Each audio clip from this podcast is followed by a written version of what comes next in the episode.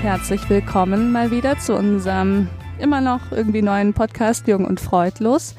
Heute haben wir einen Gast zum Experteninterview eingeladen, nämlich Herrn Professor Tebarzt van Elst, leitender Oberarzt unserer Klinik und Oberarzt der Spezialstation für Psychosen und Autismus-Spektrumstörungen. Herzlich willkommen. Ja, danke für die Einladung. Schön, dass Sie da sind. Ja. Jetzt haben wir einige Fragen vorbereitet, die sich teilweise ergeben haben aus unserer vorangegangenen Diskussion ohne Experten zum Thema Autismus-Spektrumstörungen. Ähm, und da gibt es, glaube ich, noch einiges zu klären. Genau, und äh, vielleicht können wir ähnlich anfangen wie beim letzten Mal, weil wir haben es schon mal kurz besprochen, aber vielleicht können Sie nochmal Ihre eigene Meinung darlegen, und zwar zu der Frage, was genau ist denn eigentlich Autismus? Ja, ja, scheinbar einfache Frage. Also scheinbar, Autismus ja. würde ich ähm, am ehesten sagen, ist sowas wie ein Eigenschaftscluster. Ne? Also im Medizinischen ist eine Diagnose aber die medizinischen Diagnosen sind ja auch so eine Sache. Das sind manchmal auch ganz unklare Begriffe. Es gibt verschiedene Formen von Diagnosen. Äh, in der Alltagssprache würde ich es, glaube ich, am ehesten Eigenschaftscluster nennen. Es sind Besonderheiten, Besonderheiten der sozialen Wahrnehmung, äh, Besonderheiten der Kommunikation, die Menschen haben, der, der, der Art und Weise, wie sie miteinander reden, wie sie sich verstehen. Äh, Besonderheiten in der Wahrnehmung, wie sie auf Wahrnehmungsreize reagieren und auch Besonderheiten in der Bedürfnisstruktur, also was sie interessiert, äh, wie sie ihren Alltag gestalten, äh, wie sehr sie auf sowas wie geregelte Abläufe angewiesen sind oder wie sehr sie die brauchen. Und wenn all diese Besonderheiten in einem gewissen Ausmaß zusammentreffen, dann würde man das ein autistisches Syndrom nennen. Und ob das eine Krankheit ist oder nicht, äh, das ist noch eine recht anspruchsvolle Frage, die ein Stück weit davon unabhängig ist. Mhm. Das leitet aber gleich über zu einer ganz interessanten Frage, die wir auch schon diskutiert haben. Und zwar, man merkt, wenn man darüber spricht, über, über das Autismus-Syndrom, wie Sie es jetzt gerade genannt haben, dass man immer so ein bisschen eiert oder man denkt, oh Gott, hoffentlich sage ich nichts Falsches, nämlich auch mit diesem, ist es eine Krankheit oder nicht. Und deswegen haben wir uns das letzte Mal schon so ein bisschen gefragt, was wäre denn sozusagen der konkrete Begriff? Sagt man, jemand hat Autismus, jemand ist Autistin oder Autist, jemand leidet unter Autismus. Wie, wie würden Sie sagen, sollte man es ausdrücken, damit man da möglichst korrekt unterwegs ist. Ja gut, es hat auch so ein bisschen so ein, so ein äh, äh, Wandel in der Zeit durchlebt. Ne? Also äh, momentan nennen sich viele Betroffenen selber Aspis. Äh, äh, ganz am Anfang hieß es Autismus. Mittlerweile rede ich am liebsten auch wieder äh, vom Autismus. Aber dann wurde eine Weile lang gesagt, Menschen mit, Autisti mit Autismus oder autistische Menschen oder Asperger wurde eine Weile gesagt oder jetzt spricht man ja viel vom Autismus-Spektrum. Also das ist auch in einem ständigen Wandel begriffen und äh, da kann man, glaube ich, nicht sagen, was richtig und was falsch ist. Menschen mit Autismus war mal eine Weile lang dann so ein bisschen so, so, so ein politisch korrekter, sage ich mal, Begriff. Mhm. Aber ich habe jetzt in den letzten 14 Jahren, in denen ich mich mit dem Thema beschäftige, gemerkt, dass das einem unglaublichen Wandel unterworfen ist. Und in den Jahren habe ich jedes Jahr was anderes gesagt. Also mal habe ich Asperger gesagt, mal Aspis, mal Menschen mit Autismus, mal Autisten. Ne, früher war das, hörte sich das wie ein Schimpfwort an.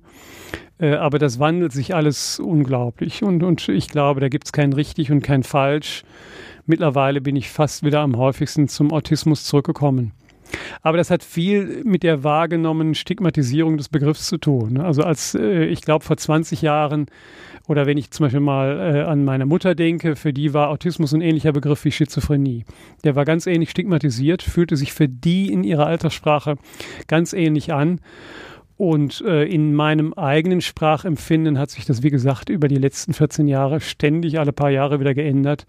Jetzt bin ich wieder bei Autismus ausgekommen, ohne dass ich jetzt selber das noch äh, so nachempfinden kann, nachfühlen kann, dass das so äh, stigmatisierend besetzt ist. Aber ich glaube, es gibt kein richtig und falsch, ehrlich gesagt. Es ist interessant, dass Sie sagen, dass das sich in den letzten Jahren so häufig und viel geändert hat. Wir haben jetzt ja so die letzten aktuellsten Jahre dieses Wandels mitbekommen und haben letztes Mal dann behauptet, dass das Autismus-Spektrum so das ähm, aktuellste, modernste Konzept ist. Mhm. Ist das denn richtig?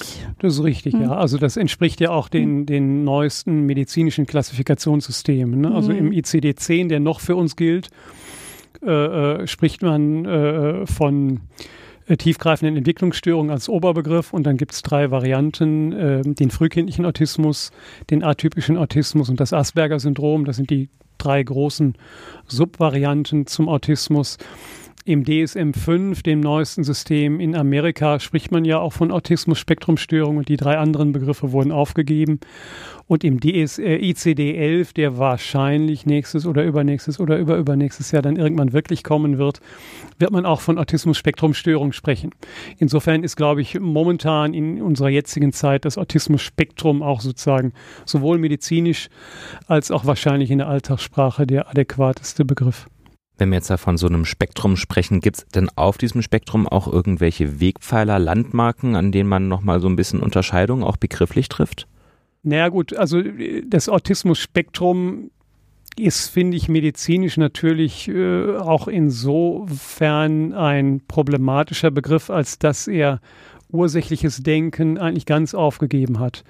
Ne, also der Autismus-Spektrumsbegriff ist noch viel mehr als der Begriff zum Beispiel frühkindlicher Autismus, Asperger-Syndrom oder atypischer Autismus.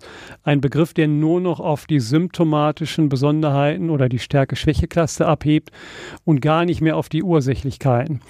Ich kann verstehen, warum das so entschieden wurde, aber eigentlich propagiere ich persönlich ja immer, dass man auch in Ursächlichkeiten denkt. Eigentlich medizinisch-wissenschaftliches Denken im Kern ist ursachenorientiertes Denken. Also Ärzte, Wissenschaftler, Mediziner haben immer versucht, die ursächlichen Besonderheiten für die beobachteten Auffälligkeiten zu finden. Und äh, dieses Prinzip wurde in den großen psychiatrischen Klassifikationssystemen eigentlich aufgegeben, ne? beginnend mit DSM-4. Da werden eben nur noch syndromale Krankheitsbegriffe benutzt. Und diesem Trend folgt auch das Sprechen über das Autismus-Spektrum. Und dann gibt es im Grunde auch nur noch wenig äh, äh, äh Landmarks oder klare Kriterien, die einem erlauben, da Unterkategorien mhm. zu benennen. Dann ist es tatsächlich ein bisschen sowas wie Körpergröße. Ne, das ist irgendwo stufenlos. Können Sie uns vielleicht noch mal genauer erklären, von wo nach wo dieses Spektrum jetzt beim Autismus eigentlich geht? Ob zum Beispiel alle Neurotypischen auch irgendwo auf diesem Spektrum liegen, so wie es bei der Körpergröße ja ist? Ähm, oder, ähm, oder was sind überhaupt die Enden dieses Spektrums? Wo fängt es an, wo hört es auf? Ist es pathologisch auf dem Spektrum zu sein. Bei den primären Varianten, also dem wahrscheinlich wesentlich multigenetisch bedingten mehr oder weniger autistisch sein, hm. äh, sind die Pole auf der einen Seite äh, das extrem autistische Eigenschaftscluster und auf der anderen Seite das extrem holistische Eigenschaftscluster. Hm. Und das sind dann tatsächlich, finde ich, so ein bisschen wie bei einer Gaußglocke äh, äh, äh Extreme. Ausprägungsmerkmale wie bei Körpergröße, die in sich äh, äh, ohne klare Zäsuren strukturiert sind. Ob im multigenetischen Bereich des autistisch Seins oder holistisch Seins das wirklich eine klassische Gaußglocke ist oder eine verschobene oder verbogene Gaußglocke, das ist noch völlig offen. Ich persönlich glaube nicht, dass die so schön wie bei der Körpergröße Größe gaußförmig äh, äh verteilt ist die Verteilung zwischen dem autistischen und dem holistischen Pol. Aber so in der Art, ne, auch wenn man eine Gaußglocke staucht oder ein bisschen verschiebt, äh, bleibt es am Ende eine, eine, eine stetige äh, äh, dimensionale Ausprägungsstärke. Mit holistisch sein meinen Sie das Gegenteil von autistisch sein? Genau.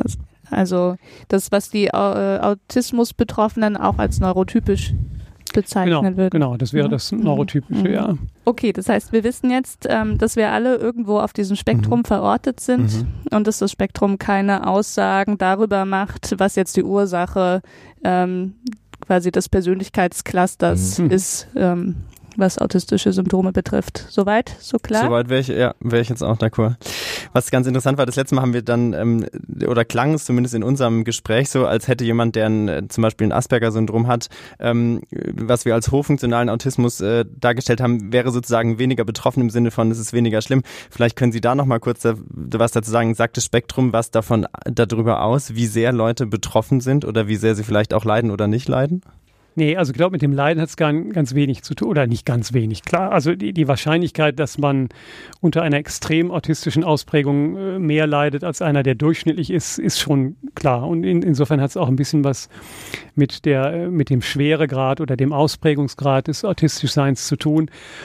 Aber äh, dafür ist natürlich die Umwelt ganz entscheidend auch. Ne? Also wie, wie extreme Menschen sich, wie, wie es denen gelingt, sich an der Umwelt, an die Umwelt anzupassen oder ein Stück weit auch den Frieden mit ihrem Extremsein zu machen und ihr Leben da, damit anzupassen.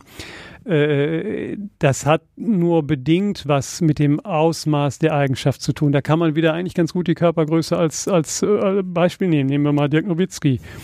Der ist 2,13 Meter, wenn ich es richtig habe. Also der ist weit jenseits der drei Standardabweichungen vom Mittelwert entfernt. Ne, der könnte sich, äh, wenn er nicht erkennt, dass er diese extreme Eigenschaft hat, jedes Mal beim durch die Tür gehen den Kopf stoßen. Äh, äh, und äh, dann ist diese extreme Eigenschaft ein großes Problem. Ein Stück weit auch, weil er es nicht erkennt und weil er einfach nicht erkennt, dass die Umwelteigenschaftspassung keine gute ist. Ne? Die Umwelt ist natürlich für die durchschnittlichen Menschen organisiert. Deshalb haben es die die durchschnittlich strukturierten Menschen sowohl im körperlichen als auch im psychischen äh, ein Stück weit auch einfacher. Die Türen sind für die durchschnittlich großen Menschen gemacht ne? und nicht für die Extremen. Und ein Stück weit ist das mit dem Autistischsein genauso. Natürlich ist die Wahrscheinlichkeit, dass die autistisch strukturierten Menschen Probleme mit der Umweltpassung äh, haben, viel, viel größer als bei durchschnittlich strukturierten Menschen. Äh, weil, wie gesagt, die Türen sind für die Durchschnittlichen gemacht. Ne? Aber ob es ihnen dann in ihrem wirklichen Leben dann tatsächlich gelingt, sich optimal anzupassen oder nicht, das steht auf, einer, auf, auf einem ganz anderen Blatt. Ne? Dirk Nowitzki hat super gemacht, er ist Basketballspieler geworden. Und jetzt gibt es diese große Diskussion, ist äh, Albert Einstein Autist oder nicht? Äh, er ist jetzt sicher äh, wahrscheinlich im, im klinisch-syndromalen Sinne kein Autist, aber der hat deutlich erkennbar autistische Eigenschaften. Ne? Also er hatte, konnte zum Beispiel keine Socken ertragen. Mhm. Der äh, Einstein hat erst mit fünf Jahren angefangen zu sprechen. Also wenn man ihn klassifizieren würde nach dem alten System, wird man ihn auch als frühkindlichen Autist äh, klassifizieren, weil er eben bis fünf Jahre nicht gesprochen hatte. Das mhm. ist eine deutliche Entwicklungsauffälligkeit, die er da hatte. Und er hatte Spezialinteressen, Astrophysik, klar. Äh, die Tatsache, dass er da ein genialer Wissenschaftler war, bedeutet ja nicht, dass er sich nicht so wie, viel an, wie viele andere autistische Menschen äh, nicht exzessiv mit seinem Spezialinteresse beschäftigt hat. Äh, hat er natürlich, der hat sein ganzes Leben äh, überwiegend mit Astrophysik äh, sich beschäftigt. Nur war er in dem Themenbereich genial. Er hatte kommunikative Probleme. Er wäre fast von der Schule geflogen, nicht weil er nicht klug war, sondern weil er kommunikative Probleme hatte. Er wäre fast von der Uni geflogen, nicht weil er nicht genial war, offensichtlich nicht, sondern weil er große kommunikative Probleme hatte.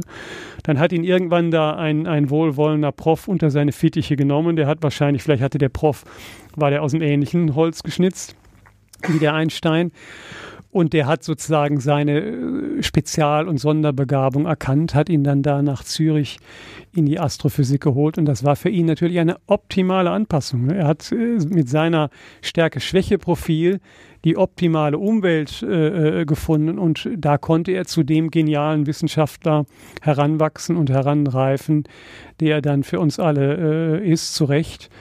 Und das ist eine optimale äh, Passung. Der hat an seiner äh, äh, extremen Struktur wahrscheinlich recht wenig gelitten. Seine erste Frau hat wahrscheinlich viel mehr darunter gelitten, wenn man, wenn man hört, wie, wie er über sie redet, äh, dann merkt man auch, dass er das äh, Theory of Mind nicht seine Stärke war. Sonst wäre, hätte er äh, hohe Kompetenz bei der Theory of Mind oder kognitiven Empathie oder Mentalisierung, meint alles das Gleiche gehabt, hätte der nicht so über seine erste Frau gesprochen. Mhm. mhm. Also sprich, wie sehr man leidet, hängt viel von der Anpassung an, an die, an die äh, wirkliche Umwelt an. Mhm. Ab dann, dann revidieren wir hiermit nochmal offiziell unsere Aussage vom letzten Mal. Also die Position. Oh, Sebastian. Sebastian, Sebastian ist, ist schwer krank gerade, leider. Genau, also die Lokalisation auf dem Spektrum sagt nicht aus, wie sehr man leidet, sondern die Anpassung und das heißt auch, dass sich das im Laufe eines Lebens auch oftmals ändern kann, der Leidensdruck klar, klar. in Abhängigkeit Aber, von der Wobei Anpassung. ich jetzt vielleicht so ein bisschen einschränkend sagen sollte, natürlich insbesondere gilt das jetzt für die Hochfunktionalen, mhm. ne? also die, die hohe Kompensationsressourcen haben. Also wenn man jetzt zum Beispiel an die nicht sprechenden Autisten denkt, also die gar nicht sprechen können oder äh, die autistischen Menschen mit Intelligenzminderung, da hat es natürlich sehr wohl häufig dann auch äh, noch was, hat die Schwere schon auch korreliert, grob gesprochen, auch mit dem äh, äh Leidensdruck. Ne? Mhm. Mhm. Jetzt sind wir ja ein sehr alltagsnah Podcast oder möchten wir gerne sein. Wir versuchen es, wir scheitern immer wieder, aber heute versuchen wir es wieder und wollten Sie deshalb fragen, ähm, wo denn die Hauptherausforderungen im alltäglichen Leben für Betroffene Ihrer ja. Meinung nach ja. liegen. Genau, also ganz spontan ja. gesagt. Also als erstes fällt mir ein, Vermeidung von Missverständnissen. Das ist das äh, größte Alltagsthema autistischer Menschen. Und da ist es tatsächlich manchmal sogar so, dass die, die leichter betroffen sind, da größere Probleme mit haben. Äh, weil die nämlich von den anderen nicht erkannt werden als Autisten. Also nehmen wir mal zum Beispiel Rain Man, den die meisten kennen noch den Film, jetzt mhm. in den jüngsten Vorlesungen kennen ihn auch schon viele wieder nicht, aber die meisten kennen ihn noch. Äh, das ist ja, der Rainman ist ja ein Beispiel von einem autistischen Menschen, dem man das sofort anmerkt. Und wenn irgendjemand mit Rainman kommuniziert, dann wird er nie auf die Idee kommen, der hat keinen Autismus. Vielleicht als Laie weiß man nicht, was das ist, was er hat, aber jeder weiß sofort, er hat irgendwas. Ne, während man bei den sehr hochfunktional äh, betroffenen autistischen Menschen das nicht unbedingt sofort weiß. Und dann gucken die so komisch und dann gucken die einem nicht an, wenn man, wenn sie mit einem reden und dann äh, halten die sich aus Gruppen fern. Und zum Beispiel in der, in der äh, Gymnasialsituation ist ein typisches Beispiel, eine typische Konstellation, dass die hochfunktional autistischen Schüler für arrogant gehalten werden. Ne, die, halten, die schreiben gute Noten, weil sie leicht lernen und weil sie vielleicht auch noch schulische Spezialinteressen haben. Die meiden die Gruppen weil die äh, Gruppenkommunikation nicht können oder, oder wenn vier, fünf Leute zusammenstehen, gar nicht verstehen, wer da gerade spricht. Das wäre so eine typische äh, Problematik von äh, so einem Menschen. Und was denken dann die anderen? Die denken auch so ein arroganter Sack. Ne? Um, um, mit uns zu reden, dafür ist er sich zu fein. Ne? Der, der, der, feine Pinsel. Schreibt mhm. lauter Einser, aber zu uns will er sich nicht stellen, sondern da in der Ecke steht er mit seinem Buch, um noch eine bessere Note zu bekommen. So wird das dann ausgedeutet von den anderen, die nicht verstehen, dass er ein autistischer Mensch ist, der an sich ganz gerne mit in der Gruppe stünde, aber das gar nicht kann.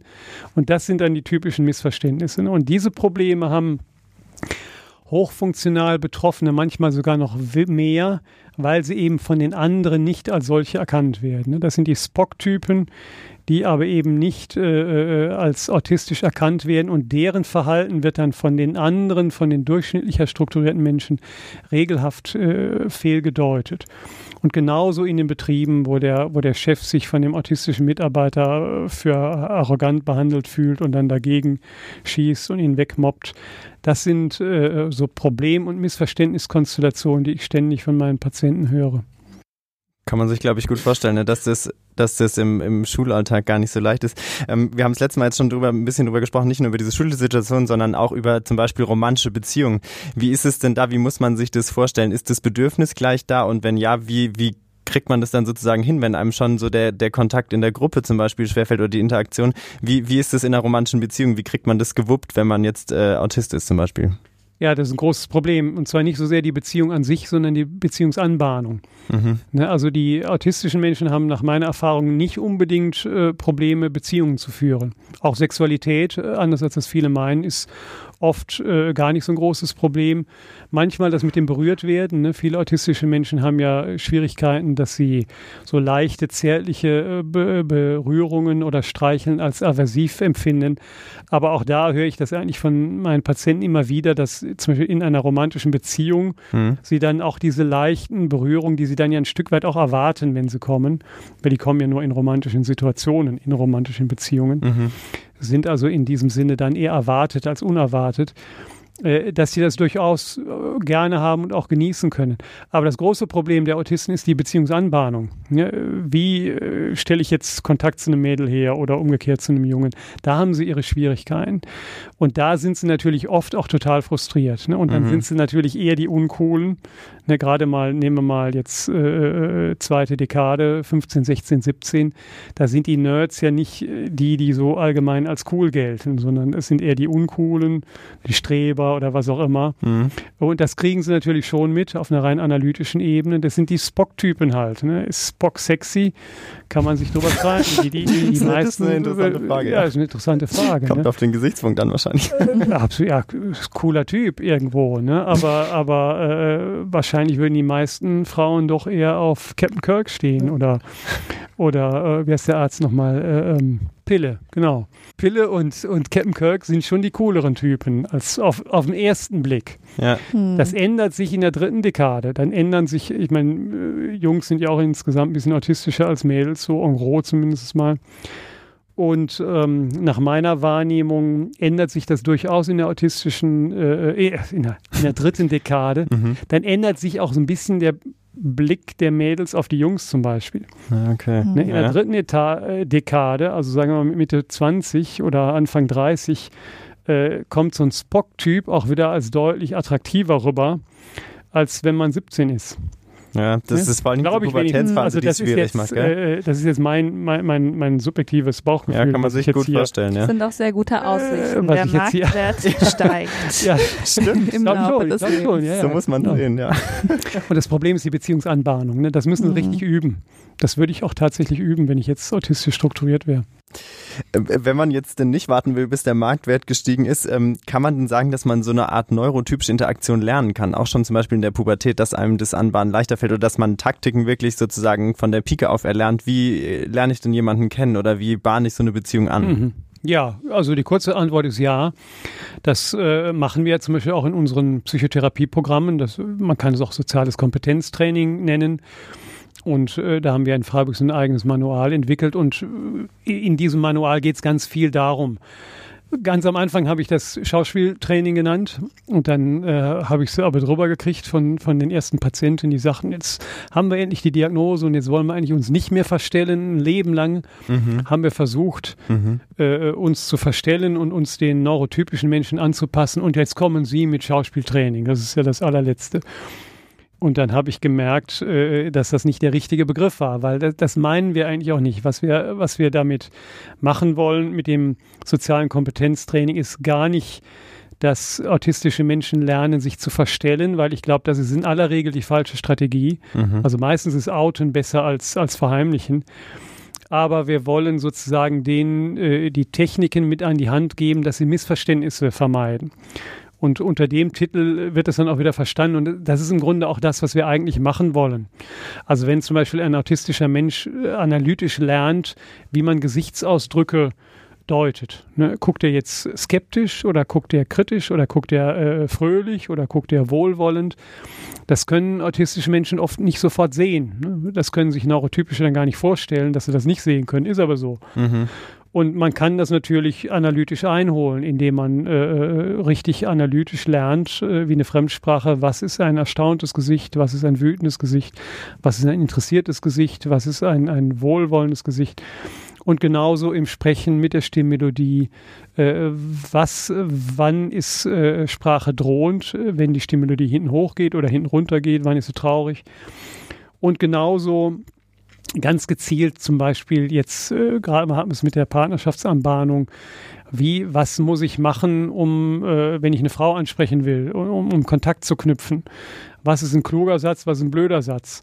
Ne, das kann man, natürlich kann man da Strategien lernen. Und äh, da das intuitiv nicht so da ist bei vielen autistischen Menschen, macht es natürlich sehr, sehr viel Sinn, das zu üben um da in den Alltagssituationen äh, besser zurechtzukommen. Also wenn man sich nicht traut, Leute anzusprechen, muss man es halt üben. Hm. Sie haben eben gesagt, besser outen als verstellen. Mhm. Das Erlernen dieser Strategien, Mhm. gehört das jetzt ähm, Ihrer Ansicht nach trotzdem zum Bereich Verstellen oder würden Sie sagen, ähm, dass das ist nicht das, was mit Verstellen und was anderes Vorspielen gemeint Mhm. ist, sondern ist Mhm. eher eine zusätzliche Hilfe, Mhm. die man Leuten, die sich geoutet haben, Ja. an die Hand gibt. Ja. Also äh, zunächst mal sind es Kompetenzen. Ne? Mhm. Und dann kann sich immer noch jeder äh, überlegen, wie er die einsetzt. Äh, setze ich die ein, um mich zu verstellen, also um zu verschleiern, dass ich eigentlich autistisch strukturiert bin? Oder äh, setze ich die oder oute ich mich und setze trotzdem ein? Oder setze ich sie auch nicht ein? Ne? Zum Beispiel auf unseren Therapien, wir haben auch teilweise schon äh, auf Stationen mit autistischen Menschen geübt, wieder das Schaukeln einzuüben. Ne? Dass viele autistische Menschen beruhigen sich durch Schaukeln. Also Äh, ich meine nicht auf der Schaukel sitzen, sondern mit dem Oberkörper vor und Genau, zurück. Ja, genau. okay. Also Mhm. viele autistische Menschen geraten in Anspannungszustände, wenn sie zum Beispiel Reizüberflutung haben. Ne? Mhm. Typische Situationen, Wochenmarkt, Freiburger Wochenmarkt, samstags morgens. Äh, was viele Leute toll finden. Ich finde das auch super, immer schön da, aber diese, diese vielen Menschen, viele Eindrücke, viele Geräusche, viele Gerüche ist für viele autistisch strukturierte Menschen ein wahnsinniger Stressor. Dann geraten sie in Anspannungszustände und für viele autistische Menschen ist zum Beispiel Schaukeln mit dem Oberkörper eine Beruhigungsstrategie. Und das setzen die meistens als Kinder auch ganz normal ein. Das setzen übrigens, früher habe ich immer gedacht, das wäre typisch autistisch, bis ich irgendwann mal im Rahmen von vielen, vielen Vorträgen äh, nicht zuletzt von, aus dem Auditorium darauf hingewiesen wurde, das machen doch alle. Und mittlerweile äh, bin ich auch davon überzeugt, dass es gar nichts spezifisch Autistisches mhm. ist. Ne? Wenn man sich mal überlegt, wer alles schaukelt äh, erstmal äh, wird das Kind in Utero neun Monate durch die Welt geschaukelt. Ne? Wenn, wenn die, Sind wir auch, ja, stimmt. Mhm. Ja. Wenn die Mutter läuft. Ne? Mhm. Dann, äh, als meine Kinder klein waren, äh, da war das mit diesen Tragetüchern in und, und wenn, sie, wenn das Baby schreit und sie tun das in das Tuch und sie laufen 100 Meter, dann waren meine Kinder immer komplett tiefenentspannt, sodass man glaubt, ja. sie könnten tot sein. Was ist das anders als Schaukeln? Mhm. Ne? Wenn man, ja, eine interessante äh, Betrachtung, man, man ja. läuft Schritt für Schritt und jeder Schritt ist für das Baby, für das Baby äh, eine Schaukel und dann die Schaukel, ne, dann die Wiege, äh, dann die, die äh, wie heißt die, die diese, diese Hollywood-Schaukel. Also mhm. Also wir alle schaukeln ja immer noch, um uns zu beruhigen. Ne? Ich habe es dann auch schon mal selber probiert, ob ich mich mit Schaukeln wieder beruhigen kann, mit diesem Oberkörperschaukeln. Ich merke das nicht mehr. Aber viele haben sich das auch verboten. Ne, wenn dann so ein typischer Autist äh, ähm, äh, im, im, in der Grundschule im Bus sitzt und schaukelt, dann sagen natürlich irgendwann die wohlmeinenden Eltern, jetzt hör doch mal auf mit dem Schaukeln, das sieht bescheuert aus. Und die meinen es gut, haben ja auch nicht ganz Unrecht. Dann hören die autistischen Menschen tatsächlich komplett aus, auf mit dem Schaukeln, weil die verstehen irgendwie analytisch, das sieht blöd aus, ich werde für, für irgendwie nicht mehr ernst genommen, weil ich da so komisch rumschaukel aber sie haben es im Grunde nicht differenziert genug begriffen, weil es spricht nichts dagegen, zu Hause im, im Wohnzimmer zu schaukeln, wenn man sich damit entspannen kann. Ne, und so gesehen haben wir, üben wir teilweise auch wieder autistische Eigenschaften einzusetzen, wenn sie denn funktional sind. Aber zurück zur Frage, äh, ist das äh, ein Teil der Verstellung? Zunächst mal glaube ich, ist es ein Werkzeug, was man ein Skill, sagt man ja auch in der Psychotherapie. Und wie sie das einsetzen, äh, können sie selber entscheiden, wie sie es wollen. Das ist ein ganz interessanter Punkt, weil Sie sagen immer, das ist so eine Art Kompetenz, die man erwirbt, aber würden, würden Sie trotzdem sagen, dass das nach wie vor eine Anstrengung bedeutet, weil man ja sich bewusst dafür entscheiden muss, setze ich es ein oder nicht, weil äh, bei jemandem, der neurotypisch ist, würde man ja denken, gewisse Eigenschaften sind ja dann sozusagen übergegangen, die sind, die passieren automatisch, dass man zum Beispiel eine Idee hat, wie, wie spreche ich jetzt jemanden an oder wie verhalte ich mich in der und der Situation. Und wenn man aber immer aktiv sozusagen entscheiden muss, mache ich es oder mache ich es nicht, oute ich mich oder oute ich nicht, bleibt es sozusagen ein Leben lang eine Anstrengung für Autisten oder geht es auch dort irgendwann so ein bisschen mhm. über ins Verhalten? Mhm. Ja, das ist die, die, große Frage, kann sich die, die, autistische Eigenschaft wirklich ändern oder, oder nicht? Ne? Oft sage ich ja auch selber, das ist Struktur und die ändert sich nicht sagen wir so, wenn man, wenn man Sozialkontakte geübt hat und man kann das und man macht das über Jahre, glaube ich schon, dass sich da auch was verändert, muss ich sagen. Aber was dann trotzdem autistische Menschen, ich, es gibt ja zum Beispiel auch autistische Schauspieler, Ne, die haben gemerkt als Jugendliche, ich kann das nicht gut, ich bin eigentlich anders strukturiert und haben das richtig analytisch gelernt. Und natürlich kann das auch ein großer Vorteil sein, wenn man Schauspieler ist, weil man hat praktisch alles analytisch parat, was die anderen äh, nur intuitiv können. Und, und dadurch, dass ich das alles analytisch gelernt habe, kann ich das auch analytisch einsetzen und bin manchmal vielleicht sogar noch ein viel besserer Schauspieler. Ich glaube trotzdem, dass sich dann natürlich bei den Schauspielern mit Mitte 40 schon was geändert hat im Vergleich zu einer Biografie, wo man das gar nicht gelernt hätte.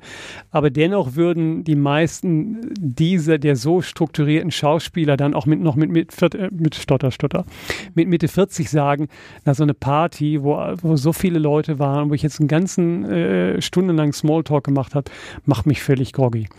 Ne, äh, also äh, ich kann das schon und es ist jetzt nicht mehr so wie mit äh, Anfang 20, dass ich da panische Angst vor hatte. Aber völlig groggy bin ich trotzdem noch, ne, während der neurotypische Mensch das einfach nur genießt. Ne? Mhm. mhm. Also so würde ich mir das vorstellen. Ähm, wir haben ähm, von einer Hörerin Feedback bekommen, ähm, die nochmal darauf hingewiesen hat, dass ihrer Erfahrung nach ähm, oder ihrem Eindruck nach diese Anwendung von solchen Skills oder Kompensationsstrategien ähm, aber schon teilweise auch sehr anstrengend sein kann, mhm. kann man sich damit auch überanstrengen. Also haben diese Strategien vielleicht auch Nebenwirkungen für Betroffene? Ja, das glaube ich schon, aber das hängt dann oft äh, von dem Druck ab, mit dem sie eingesetzt werden. Also wenn man jetzt natürlich die Skills einübt und zum Beispiel äh, das grundlegende Outing-Konzept ablehnt und, äh, und die Skills praktisch nur einsetzt, um sich besser zu tarnen und sich dann immer mehr in, in, in herausfordernde Situationen bringt, also eine Party nach der anderen, es merkt ja keiner, dass ich äh, autistisch strukturiert bin, dann kann es einen natürlich irgendwann auch überfordern und man geht mhm. in die mhm. Knie. Ne? Aber es ja. ist dann im Grunde unklug eingesetzt, muss mhm. ich sagen. Das heißt also, man muss auf einen gewissen Ausgleich ähm, achten und dann kommt ja vielleicht auch wieder das zum Tragen, was Sie schon erwähnt hatten, dass auch bestimmte Strategien, die Entspannung bringen können, auch genau. wieder verstärkt werden könnten. Also ich glaube, ja. es ist wichtig, dass man die eigene Struktur erkennt, e mhm. egal wie man die benennt. Und ja. dann muss man erkennen, wenn ich jetzt nur mal ein autistisch strukturierter Mensch bin, dann ist Party für mich Stress. Das ist jetzt nicht, nicht, nicht, nicht eine komplette Entspannungs- oder Freizeitaktivität, wie das vielleicht für viele andere der Fall ist, sondern es ist eigentlich ein Stressfaktor und das muss ich in meinem Selbstmanagement mit berücksichtigen. Und, mhm. und das ist einfach, man braucht dann nach einer Party Erholung.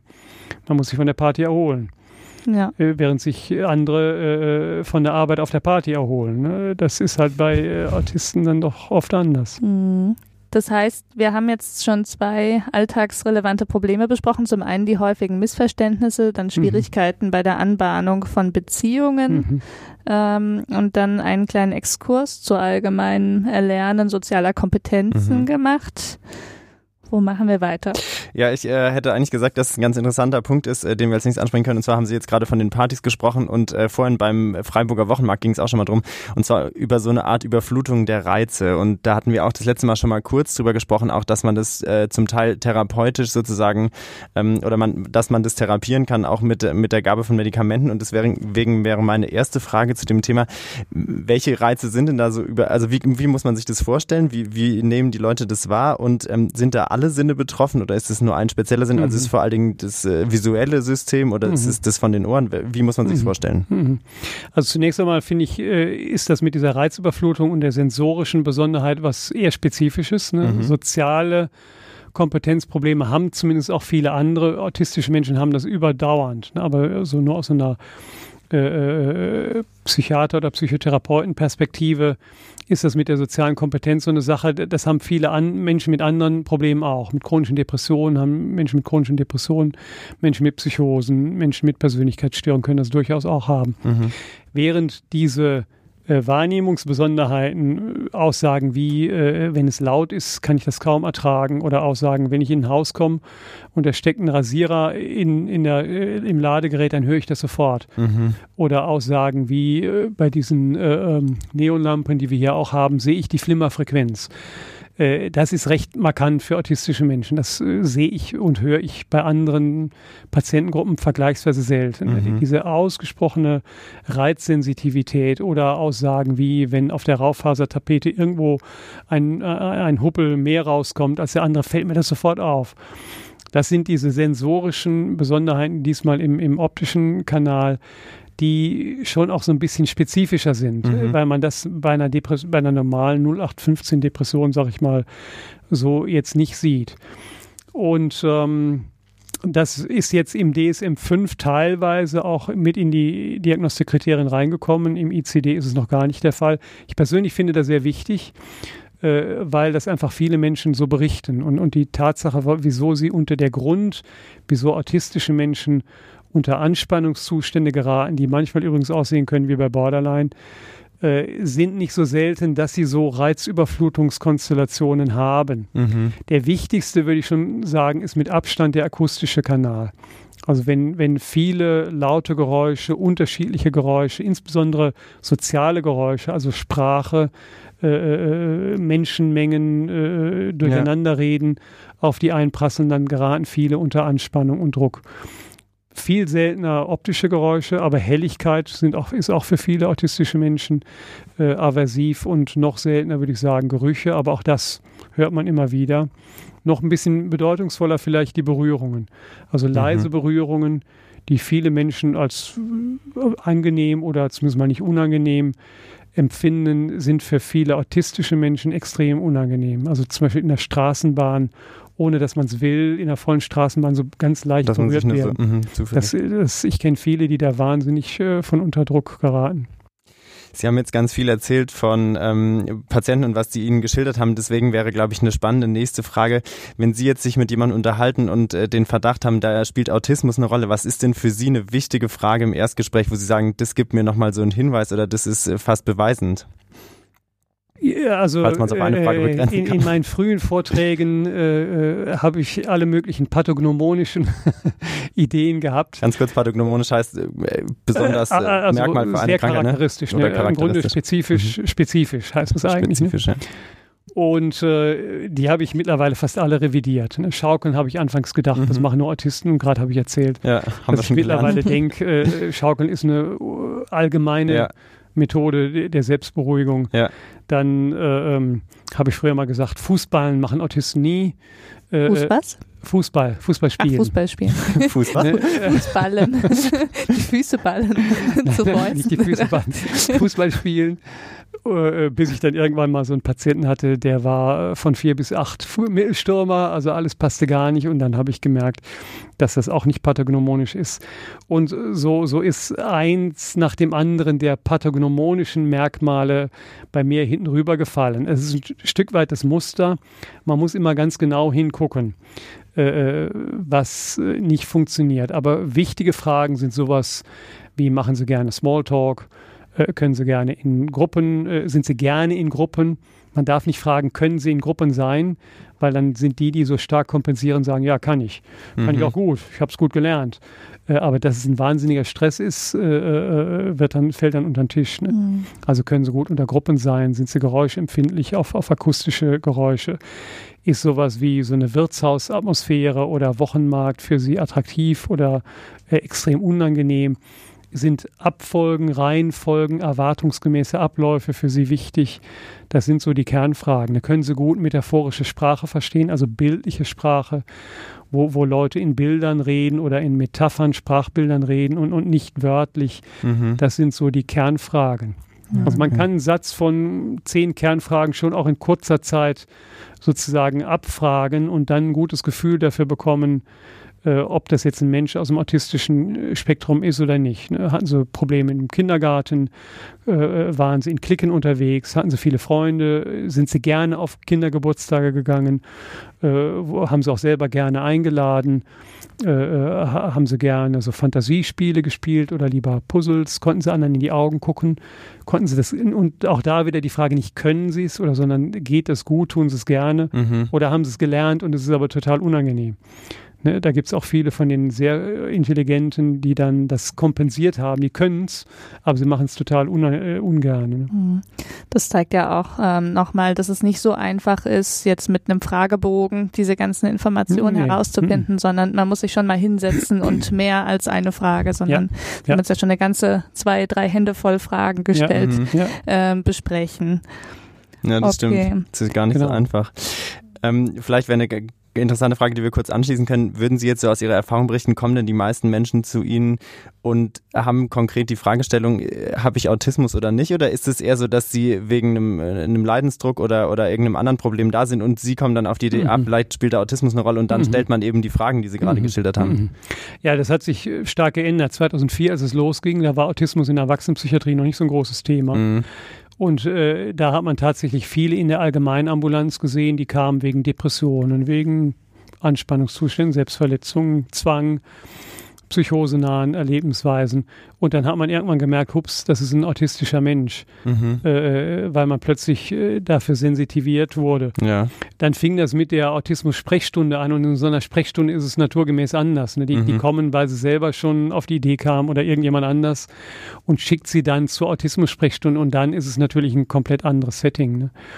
Aber in der Erwachsenenpsychiatrie und auch in der Psychotherapie außerhalb, sage ich mal, der Spezialsprechstunden ist es sicher so, dass man autistisch strukturierte Menschen, sicher auch viele Subsyndromale, äh, im Kontext von Depressionen, Zwangs, äh, zwangartigen Syndromen, äh, äh, ähm, Anspannungszuständen, Selbstverletzungen, Wutattacken Mhm. oder auch ganz viel interpersonellen Konflikten treffen kann. Mhm. Dann wäre sozusagen eher der Fall, dass man dann erst drauf kommt, obwohl die wegen eines anderen genau. Problems äh, in genau. Behandlung zum Beispiel sind oder genau. in der genau. Klinik sich vorstellen. Genau. Sie haben uns jetzt schon erklärt, dass zur Therapie im Prinzip das Erlernen von Strategien mhm. und das Erlernen von auch ähm, entspannenden Strategien mhm. gehören kann, auch das Outen dazu mhm. gehören kann. Ähm, jetzt die Frage, welche Rolle spielen denn Medikamente in der Therapie des Autismus? Ja, die spielen durchaus auch eine große Rolle, würde ich mal sagen, zumindest bei uns auf Station. Da kommen natürlich dann in der Regel auch nur äh, Menschen mit Autismus, die zusätzlich noch eine Depression oder andere Probleme haben. Aber ähm, zu den Medikamenten muss man zum einen sagen, es gibt keine wirklich zugelassenen Medikamente für den Autismus an sich mhm. zur Behandlung der autistischen Kernsymptome. Aber sowas wie Depressionen bei Autismus kann man natürlich äh, behandeln, wie bei anderen Menschen auch. Äh, psychosenahe äh, Lebensweisen kann man äh, behandeln äh, gerade dieses Problem Reizüberflutung ist für viele Menschen ein großes Problem, dass sie gar nicht mehr rauskommen, gar nicht mehr in die Straßenbahn kommen, weil es einfach viel zu, weil sie viel zu reizempfindlich sind. Und da können dann Medikamente häufig, äh, zum Beispiel äh, antidopaminerge Medikamente, tatsächlich sehr gut wirken. Ich habe auch schon Menschen erlebt, die zum Beispiel in einer depressiven Krise. Bei den Depressionen muss man immer dran denken, die können bei autistischen Menschen anders aussehen. Mhm. Die können sehr psychoseähnlich aussehen, weil äh, ähm, depr bei depressiven autistischen Menschen ähm, oft zum Beispiel diese Reizüberflutung erstmal stärker wird. Mhm. Das ist zum Beispiel ein, ein, ein äh, Phänomen, was ich auch an den Autisten gelernt habe, aber mittlerweile bei all meinen Patienten so sehe. Wir haben ja alle so unsere Struktur ne, unsere Persönlichkeitsstruktur. Ich habe ja schon gesagt, dass nach meinem Dafürhalten wir alle irgendwo zu, auf diesem Kontinuum mhm. zwischen dem holistischen und dem autistischen Pol angesiedelt sind. Aber natürlich sind wir auch alle mehr oder weniger paranoid, äh, mehr oder weniger histrionisch, mehr oder weniger ängstlich. Äh, äh mehr oder weniger offen, äh, mehr oder weniger extrovertiert oder introvertiert. Das alles sind ja vergleichsweise stabile Persönlichkeitseigenschaften, mhm. wo wir irgendwo strukturell situiert sind als Personen, wir alle, wie wir hier sitzen und alle autistischen Menschen natürlich auch. Und irgendwann wurde mir klar, bei irgendwelchen Patienten, die ich dann hatte, äh, die kamen auf Station und dann haben wir die Depressionen behandelt und dann waren die nachher viel weniger autistisch, als sie vorher waren.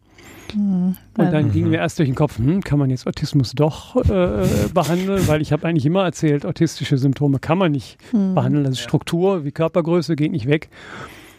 Und ähm, irgendwann wurde mir klar, im Grunde ist das bei allen Persönlichkeitseigenschaften äh, so. Also sprich, der paranoid strukturierte Mensch, der so ein bisschen subdepressiv ist oder so eine leichte Depression hat, der wird in der Regel noch paranoider. Ne, also mhm. wir können es auch sagen, der misstrauische Mensch, mhm. der, der äh, subdepressiv ist oder gestresst ist, wird, wird, noch misstrauischer. Der ängstlich vermeidende Mensch, der gestresst wird oder subdepressiv ist, wird noch ängstlich vermeiden. Ne? Mhm. Ne, der histrionische Mensch, der, der so gern auf der Bühne steht und, und immer im Mittelpunkt stehen muss, äh, der gestresst wird, wird noch histrionischer. Müssen Sie mal rumgucken in Ihrem Umfeld. Ich glaube, das stimmt. Ne? Das ist interessant. Ja, ja alle Leute gedacht. haben so hm. ihre, ihre Besonderheiten, ja. ihre, ihre markante, markanten persönlichkeitsstrukturellen Besonderheiten. Das sind oft die Sachen, die einen nerven am anderen. Ne? Am besten denkt man an, an, an die eigenen äh, nahestehenden Menschen, bei denen kennt man das am besten. Mhm. Und ähm, wenn die gestresst sind, äh, dann sind diese markanten Eigenschaften oft deutlich ausgeprägter vorhanden. Und nerven Spannend. natürlich noch mehr. Und so ist das bei den Autisten auch. Äh, wenn die gestresst sind oder subdepressiv sind, dann werden die schon noch autistischer, noch schlechter in der sozialen Wahrnehmung äh, noch direkter im Anbringen von Kritik, äh, noch empfindlicher für laute Geräusche oder Umweltreize, noch zwanghafter im Beharren auf ihre alltäglichen Routinen. Und wenn man dann die Depression behandelt, zum Beispiel mit Medikamenten, so kamen wir drauf, dann geht dieser Teil des Autistischseins schon weg. Aber der bleibt dann natürlich auf einem Grundlevel äh, hängen, der nicht weggeht. Mhm. Ne, und das ist, glaube ich, auch wichtig auseinanderzuhalten, weil, weil gerade diesen sozusagen depressionsbedingten Mehranteil an autistisch sein, den kann ich jetzt natürlich schon gut durch Antidepressiva im Falle auch äh, wieder wegkriegen. Das geht dann aber nicht äh, unter den sozusagen persönlichkeitsstrukturell bedingten autistischen Grundsockel äh, weiter runter. Mhm. Der bleibt bestehen. Also es gibt keine Aut Autismus, Anti-Autismus-Tablette an sich, aber Nein. man kann Begleiterkrankungen oder genau. Folgestörungen oder eben diese Anspannungszustände ja. medikamentös ja. behandeln. Ja. Okay. Dann hätte ich dann noch eine ganz kurze Frage dazu. Und zwar, ist, ist das denn auch der Hauptgrund für eine zum Beispiel stationäre Behandlung von, äh, von autistischen Menschen, dass man zum Beispiel sagt, die Depression spielt eigentlich die Rolle, warum die dann hier in, auf Station sozusagen sind? Oder ist es auch wirklich manchmal nur in Anführungszeichen der Autismus, der einen mhm. hier in der äh, Klinik mhm. stationär therapiert werden lässt? Mhm. Nein, eigentlich sind das immer, ist Autismus plus. Ne? Und, und mhm. meistens sind das auch Menschen, die mit ihrem Autismus ja auch lange Zeit halbwegs funktioniert haben, meinetwegen das Abitur gemacht haben, Studium sogar noch angefangen haben und dann aber im dritten Semester komplett abgekracht mhm. sind, mhm. dann kann der Autismus natürlich auch das Abkrachen nicht erklären. Ne? Mhm. Weil, äh, weil wenn man den als strukturelle äh, äh, Konstante begreift, äh, dann erklärt er natürlich zwangsläufig nicht, warum der im dritten Semester äh, plötzlich so einbricht. Ja. Ne? Der, der, hat ja auch das Abitur geschafft, da ja. war er ja auch schon autistisch. Ne, und, und das ist dann in der Regel sowas Depressives, was Zustandshaftes. Und das ist dann auch sozusagen der extra Grund, warum die stationäre Therapie indiziert ist. Ne? Und das ist auch, glaube ich, wichtig zu erkennen, dass man das natürlich mit dem Autismus auch nicht positiv erklären kann.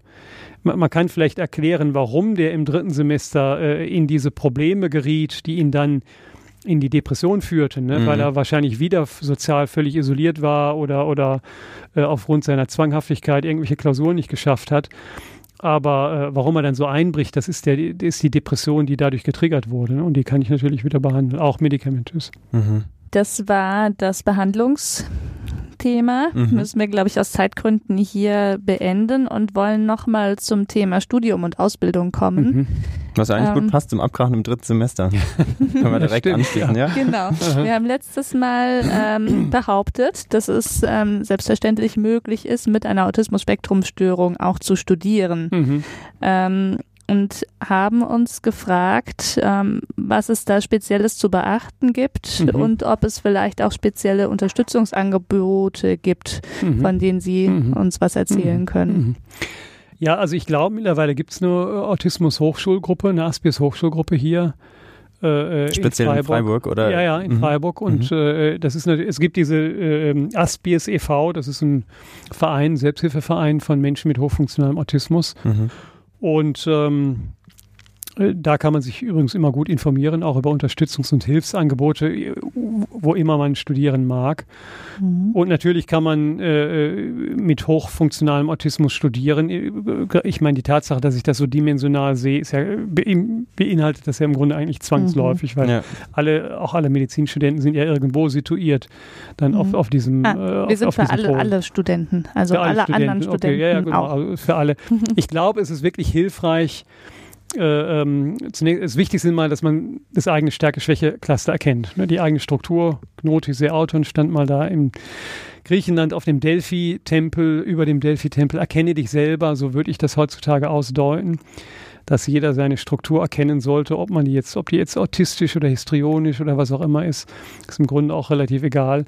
Äh, man muss sie begreifen, um zu gucken, in welche typischen äh, äh, Fallen man so reinlaufen kann, in welche typischen Probleme man reinlaufen kann. Und die typischen Probleme der autistischen Menschen sind natürlich soziale Isolierung. Ne? Sie, sie stehen nach den Vorlesungen eben nicht in Gruppen, kriegen ganz viele wichtige Infos nicht mit äh, weil die denken, da passiert immer nur Gelaber und Smalltalk, aber eingepackt in dieses äh, Gelaber sind natürlich ganz wichtige Infos, wie zum Beispiel für die nächste Klausur musst du dich durch die alten Fragen vorbereiten und nicht durch das Lesen des dicken Textbuches und die findest du da hinten im Copyshop oben im Regal rechts, oh, äh, rechts die blauen mhm. Ordner. Ganz, ganz wichtige Infos. Ich kenne einige Studenten, die so Infos nicht mitbekommen, weil sie Vorlesungen meiden die, und, und insbesondere das nach den Vorlesen, Vorlesungen zusammenstehen meiden. Mhm. Da werden aber genau diese Infos transportiert. Ja. Und das kann man natürlich einfangen, indem man sowas wie eine Autismus- oder Aspies Hochschulgruppe macht für die verschiedenen Fächer und sich dann da sozusagen äh, äh gezielt austauscht auf eine vielleicht etwas autistischere Art und Weise in einem etwas mhm. ruhigeren Raum und dann da die ganzen Infos einholt. Ne? Mhm. Das ist ja ein sehr guter Tipp, den wir bestimmt in unsere Show Notes packen, mhm. falls wir mal welche machen, ja, Askis genau. e.V. Ja, und ähm, finde ich auch sehr spannend. Ähm, ich glaube, da denkt, denkt ein Großteil der Bevölkerung gar nicht so drüber nach, diesen Auftrag zu haben und das vielleicht auch in der eigenen Verantwortung zu haben, erstmal die eigene Struktur zu erkennen. Also ja, liebe stimmt. Hörerinnen und Hörer, erkennt euch als Hausaufgabe bitte einmal selbst ähm, und findet mal raus, äh, was so eure hervorstechenden Persönlichkeitsmerkmale sind. Kann hilfreich werden. Ja, das stimmt. Ja, das ist doch vielleicht eine schöne Überleitung zum Abschluss. Und zwar hätten wir noch so ein paar persönliche Fragen an Sie, vielleicht, ähm, vielleicht auch zu Ihrer eigenen äh, Struktur. Und zwar, was hat Sie denn zum Thema Autismus gebracht? Warum finden Sie das so spannend? Wie sind Sie dazu gekommen? Also das Thema kam äh, auf zwei Beinen in die Ambulanz in, in Form einer Kollegin äh, aus der Kinder- und Jugendpsychiatrie, die Monika Biscaldi war das damals und die brachte das ein bisschen mit. Mhm. Und dann hat der Dieter Ebert, äh, der äh, Oberarzt damals in der Ambulanz, hat das äh, im Grunde auch ein Stück weit gleich erkannt, dass das äh, wirklich ein, ein, ein zentrales Thema für unser Fach ist. Und dann haben wir da ganz schnell diese ähm, Autismus-Sprechstunde gemacht.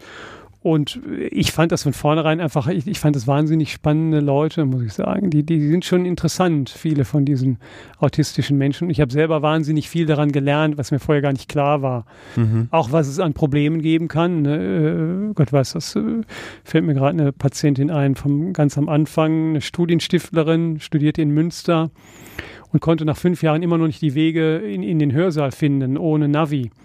Ne, die brauchte ein Navi, um, um, mhm. um den Weg in den Hörsaal zu finden.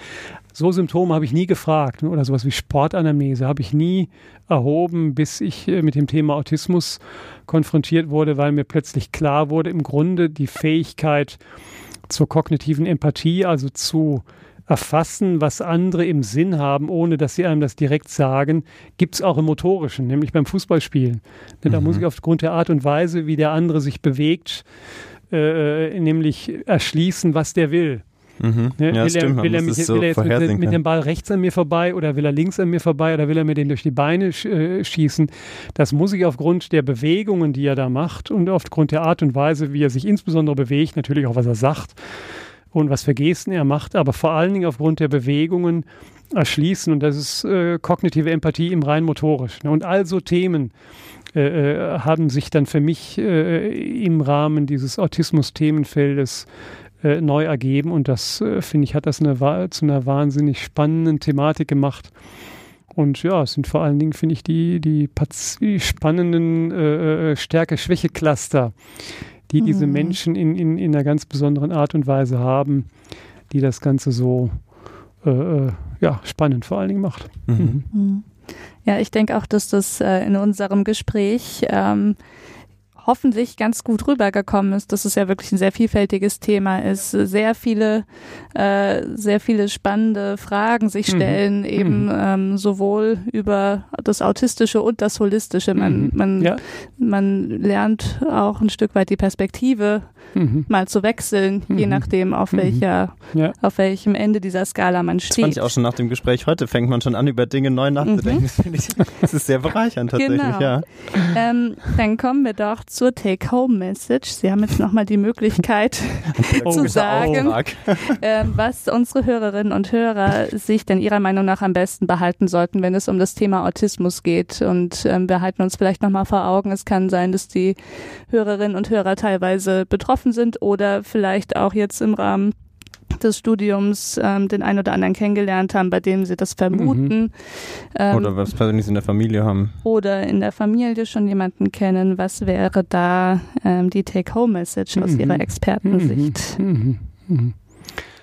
Also, ja gut, das muss ich jetzt, habe ich nicht drüber nachgedacht. Also als erstes würde ich mal sagen, so global finde ich dieses Genotis Auton, erkenne dich selber wichtig. Das hat gar nicht so viel mhm. mit Autismus zu tun, mhm. sondern das hat damit äh, zu tun, dass ich im, aber vor allen Dingen ich selber jetzt im Rahmen der Auseinandersetzung mit dem Autismus-Thema das Strukturelle äh, viel mehr, glaube ich, erkannt habe. Mhm äh, dass man halt so seine Strukturen hat. Ne? Und, und die können eben autistisch sein oder haben, haben es ja drüber. Mhm, ja. Auch anders. Und ich glaube, dass man das erkannt, ist die Voraussetzung dafür, dass man lernt, da klug mit umzugehen. Ja. Das ist eine. Jetzt mal in Hinblick auf das Autistische.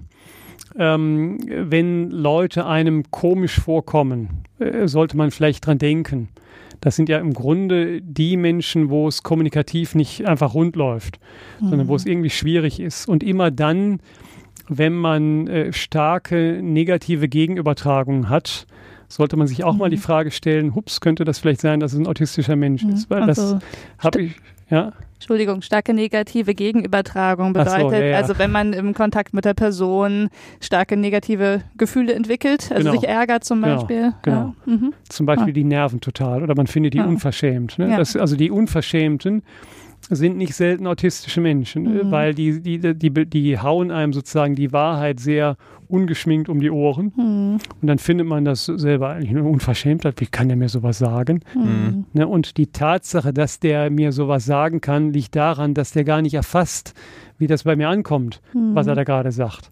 Ja. Ne, wenn er das erfassen würde, dann würde er das auch nicht so sagen. Ne, aber, aber man glaubt natürlich immer, der erfasst das und er sagt es trotzdem. Ne? Und, äh, und, deshalb ist man ja auch so ärgerlich. Mhm. Mhm. Ja, das habe ich ganz oft erkannt, das auch auf Stationen. Wenn dann, dann kommt da wieder irgendjemand mit, mit einer unverschämten Geschichte und man ärgert sich so, was ist eine Unverschämtheit. Mhm. Und wenn man dann denkt, äh, äh, ist das vielleicht ein Autist oder wenn man weiß, ach, das ist ja ein Autist, wenn man die Diagnose schon vorher schon gestellt hat, merkt man sofort, die Anspannung lässt sofort nach. Mhm. Ne? Dann kann man ihm das verzeihen. Ach, ach so, mhm. das, äh, das meint, er, meint er gar nicht so, das macht er jetzt nicht extra, ja. sondern der hat das so ja. gesagt. Also immer dran denken, wenn man, wenn man so, so kommunikative Störungen hat, ne? mhm. Gegenübertragung, schlechte Gefühle. Und äh, ja, was noch als Take-Home-Message? Wenn man selber betroffen ist, wenn man es anderen sagen will, muss man sehr direkt kommunizieren. Mhm.